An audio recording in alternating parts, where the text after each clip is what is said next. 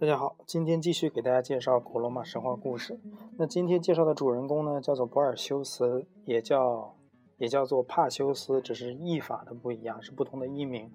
那么今天我们这边讲，就用博尔修斯的名字来讲述他的故事。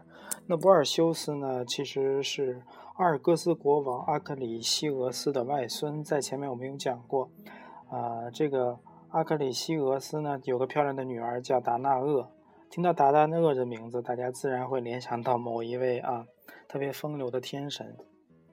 那么，这个国王呢，从前听到一个神谕啊，曾经向他宣誓说，他的外孙将夺取他的王位，并把他杀死。所以呢，当他女儿达纳厄与某位风流的天神结合，并且生下一个儿子的时候，这个。国王是非常的害怕的。我们知道，这个风流的天神其实就是天宫朱庇特。那他女儿达纳厄呢，是天宫朱庇特的小三之一。当时呢，为了防止他女儿跟天宫朱庇特结合呢，这个国王立了一个铜塔，然后把女儿达纳厄幽禁在这个头塔里。但是呢，没有难过我们这个荷尔蒙极其充裕的这么一个天宫朱庇特，神通广大，为了啊。玩女人是想尽各种办法，他被幽禁在天童一个铜塔里面呢。天宫朱庇特化作了一阵金雨，然后穿墙而过，就这样依然让达纳厄女士怀孕了，然后就生下了他们的儿子，叫做博尔修斯，就是今天我们的主人公。所以说呢，博尔修斯是国王阿克西西阿克里西俄斯的外孙。那么。有这样一个神谕在前面说，你的外孙将夺取你的王位，并把你杀死。那作为一个正常人都会非常害怕。于是呢，阿克里西俄斯就把女儿和外孙都装进了一个大箱子里，投到了大海，让他们四处飘荡啊，就不管了。这个有点像唐僧的桥段啊。唐僧生下来之后呢，就被恶人扔到了海里，扔到河里，四处飘荡，所以得到了一个名字，叫做江流儿。那在这个故事里面呢，我们知道。正常一个英雄人物跳到河里是永远不会死的。于是呢，这个大箱子不但没有沉没，反而一直漂浮在大海里，因为他的父亲朱庇特在啊。在朱庇特的保护之下呢，达纳厄和帕尔修斯呢，很快的就穿越了风浪，在一个叫塞里福斯岛的地方靠了岸。那这个岛呢是有来头的，塞里福斯岛呢其实是狄克提斯和波吕德克忒斯统治的地方。当那只箱子靠岸时呢，狄克提斯正在捕鱼啊。这一个统治者居然啊捕鱼啊，可想而知这个地方的经济水平啊。他把母子俩带回家，那弟弟呢，布吕德克忒斯呢就娶了达纳厄为妻啊，二婚啊，二婚还是很喜欢，感情生活也非常好。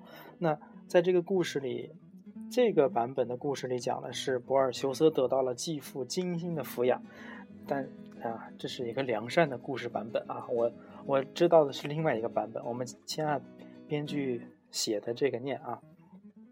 那博尔和修斯呢，很快就长成了一个年轻力壮的小伙子。那他的继父呢，就鼓励博尔修斯去外面去闯荡，做一番大事业。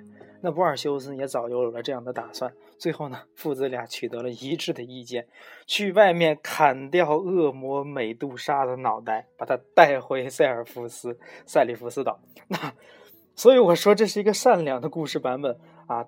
父继父和继子呢，愉快的生活在一起，而且得到了继父的啊精心培养。那 其实呢，作为我们一个正常人的这样一个观点呢，都知道，你为了培养你的儿子，你可以让他去历练啊，去打猎呀，你让他砍砍掉一个魔鬼的脑袋，这不是把继子去送死吗？啊，所以说呢，我听过那个版本，其实怎样呢？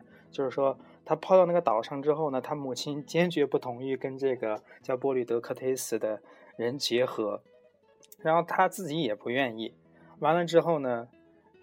这个他后来这个继父啊，为了得到他母亲，决定把他的眼中的这个小拖油瓶给弄死，然后就让他跟他打赌说：“你去把美杜莎脑袋砍下来啊！”其实是也是出于想要害他这个目的啊。那么，在这个故事还是这个按这个讲，在父母的祷告声中呢，我们善良的博尔修斯啊，终于被大忽悠了啊，勇敢的上路了。那在众神的指引下呢，他来到了一个陌生的地方，那里是福尔库斯居住的地方。这个福尔库斯呢，在神话中被誉为是恶魔之父，因为他是一群可怕妖怪的父亲，以自己有了很多的妖怪。那我是妖怪之父啊。在帕尔修斯到达那个地方的时候呢，一开始没有遇到他，而是遇到了他三个女儿，叫格莱艾啊，其实是一群三个老婆婆，他三个老婆都叫格莱艾，他统一叫这个名字叫格莱艾，也叫格莱雅，有的地方叫格莱雅啊。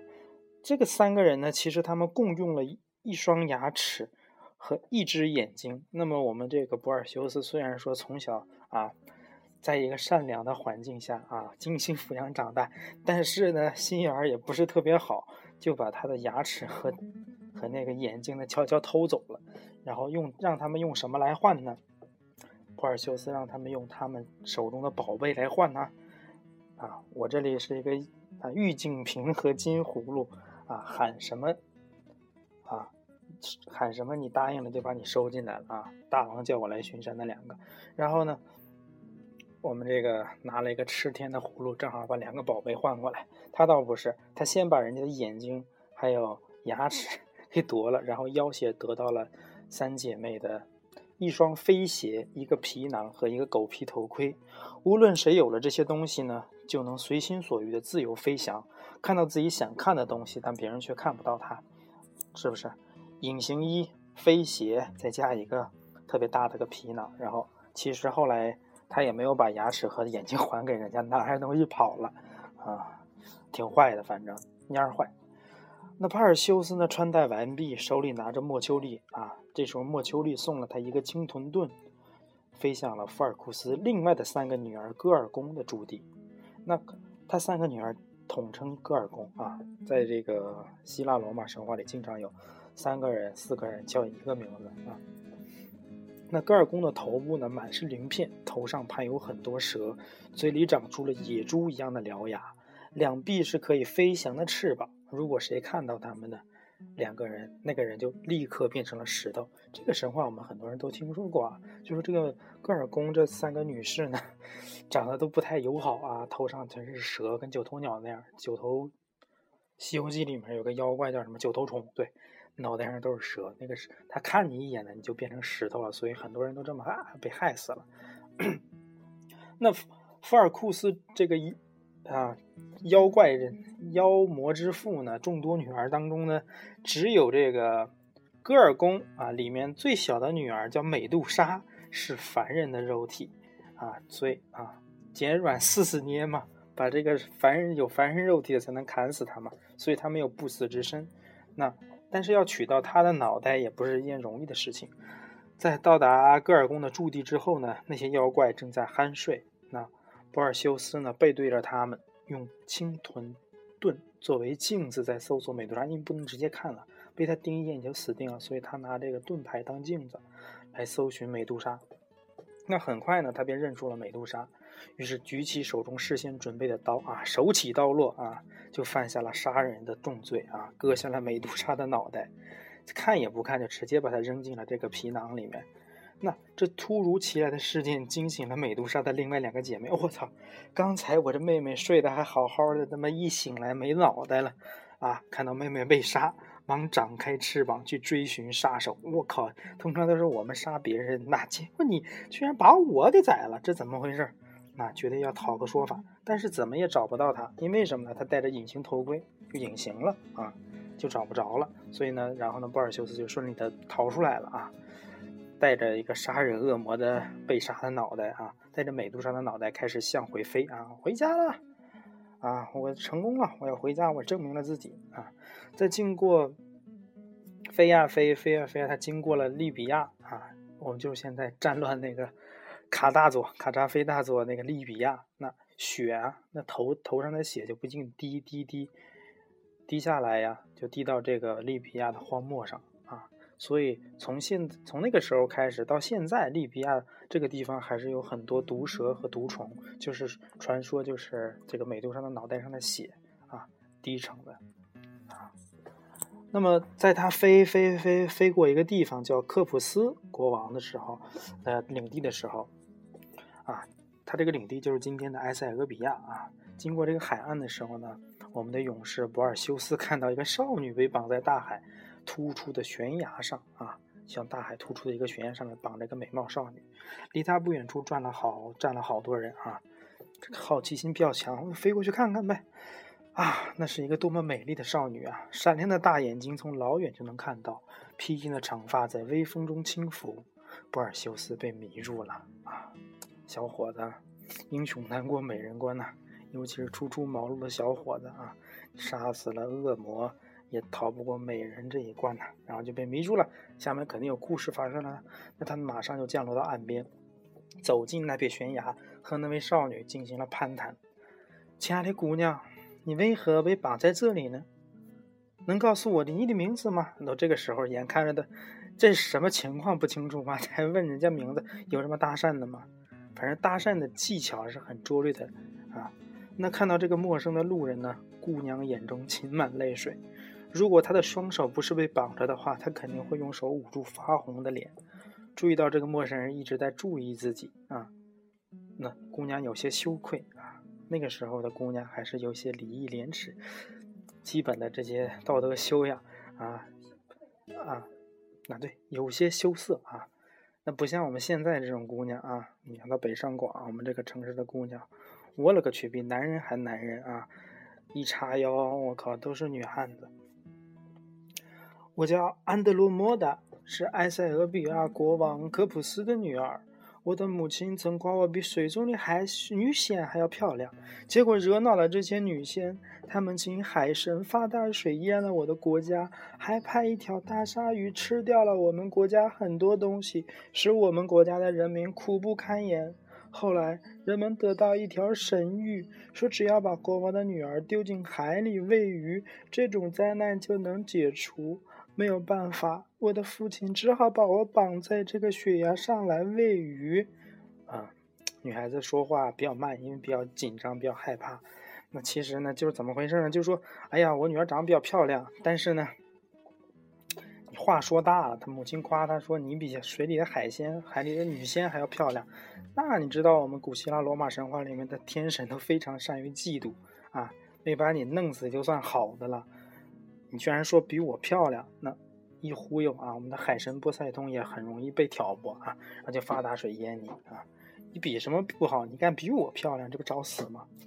那刚说完，安德罗莫达这个小姑娘就呜呜的哭起来。她的语音刚落，海面迅速升高，剧烈动荡起来，海水哗的一声分开，从海底钻出了一个巨大的鲨鱼。不远处的人们惊呼了起来：“哇，鲨鱼来了！”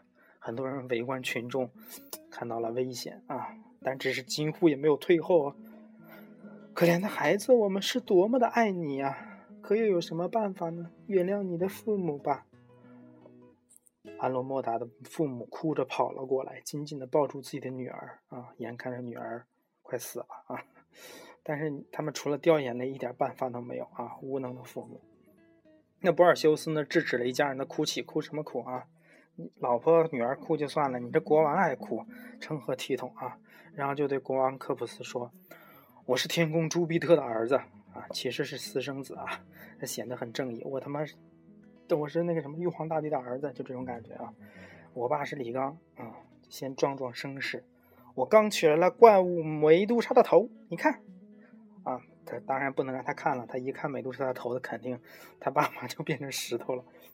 拿着皮带示意了一下，这是美杜莎的头啊，里面是美杜莎的头啊，你不能给你们看啊，所以也不能证明。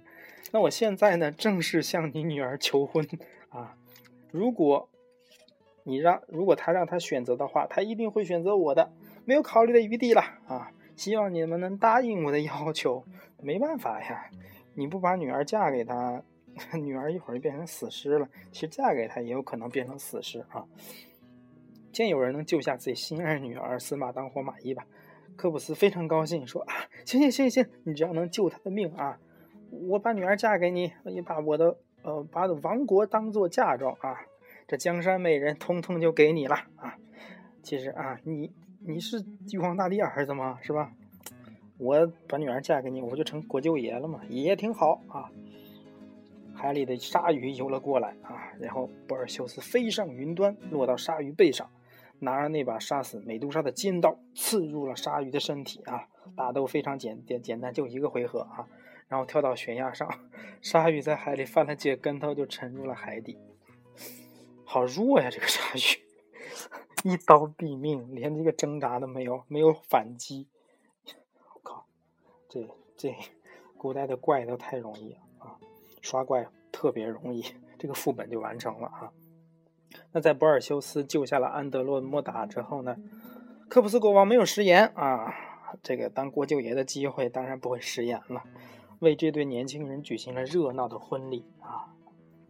那么后来呢？其实他们也得实惠了，肯定啊！你你你这个女儿嫁给了玉皇大帝当儿媳妇，那肯定有好事儿。后来呢，他们全家都深入了天界啊！那么我们的博尔修斯呢？当然，他爹是玉皇大帝嘛啊，天宫朱庇特啊。直接把他封为了天上的星座英仙座，那他的老婆呢？啊，这个被救下来的幸运的女子啊，安德罗莫达就变成了仙女座。那他的岳父呢，就变成了仙王座。他的岳母呢，就变成了仙后座啊。甚至被他杀死的那个大鲨鱼啊，到天上啊，变成了鲸鱼座啊。不知道这个编剧你这个剧本有没有审呢？你杀死一只鲸鲨鱼，变成了鲸鱼座啊！下回扣工资啊！是你没写好，还是就是这样的啊？其实这个那个时代就是比较混乱，随便一个都能封神，就跟我们看《封神榜》一样啊！只要是在那个时代死去的，不管好的坏的，最后都封你个神啊！赶上了好时候了，你看，某不知名的商纣王都是什么天喜星啊，这个随便一个。正不管正反啊，最后都封你个神啊！那帕尔修斯呢，得到了江山美人之后呢，并没有留下来，而是带着妻子回到了他的家乡。那阿克西俄斯呢，得知自己的外孙还没死，我靠，大海都没有淹死他，后来还回来了，所以更加害怕神谕，因为神谕说他会被自己的外孙杀死嘛。于是呢，他滔滔悄悄地离开了他的国家，到了一个叫……帕拉斯戈斯的地方当国王，我靠，这家伙在自己这儿当国王当不下去了，跑另外一个地方还能当国王。我感情那边这国王都能啊跨国任职啊。那达纳厄呢，就是他的母亲，并不知道父亲到了异乡，让回到家乡的儿子呢帕尔修斯去阿尔戈斯看望外祖父啊。你现在功成名就也长大了，也娶了媳妇儿，是吧？看看你的啊老爷啊。但是当帕尔修斯路过这个帕拉斯戈斯的时候啊，这个地方正在举行一个聚会啊，正正在举行一个赛会，你像一个运动会吧。当然，他事先也不知道他的外公在这个地方啊。然后呢，这个帕尔修斯也参加了比赛。比赛是项目是什么呢？制铁饼啊，制铁饼啊，制铁饼者啊，著名的雕像。那在制铁饼的时候呢，他力气非常大，一不小心啊。扔的特别远，扔到了观众席上，不幸击中了阿克里西俄斯，就是他的外公，跑他妈另外一个国家，躺着也中枪，跑多远都跑不过命运呐。于是他外公呢，就被一铁饼被他给治死了。当知道死者正是自己的外公时呢，帕尔修斯悲痛不已，他选择了一条最好的墓地啊。块最好的墓地埋葬了外公，并当起了那个国家的国王。靠，这真是啊，真是神谕不可违啊！你跑到天涯海角，照样一铁饼把你给夯死啊！啊，这个帕尔修斯的故事啊，博尔修斯的故事基本上就到这里结束了。他是朱庇特的儿子，但只是一半神，因为他只有一半的血统。后面。嗯，包括后面讲的很多英雄，其实血统会越来越淡啊，可能神与人啊进行结合，生下一个子孙，然后这个神之后就神性就越来越小，神力越来越小。那那半神呢，又与人结合，又变成四分之一血统，再与人结合，变成八分之一，越来越少，可能万豪就变成一个平凡人了。但是这个博尔修斯据说呢，他的家族繁衍的非常好啊，子孙也出了很多大英雄。基本上保住了这个家族的荣光，啊，今天的故事就到这里，啊，我的鱼刺还没有拔出来，所以这是一个比较着急的事情。大家晚安。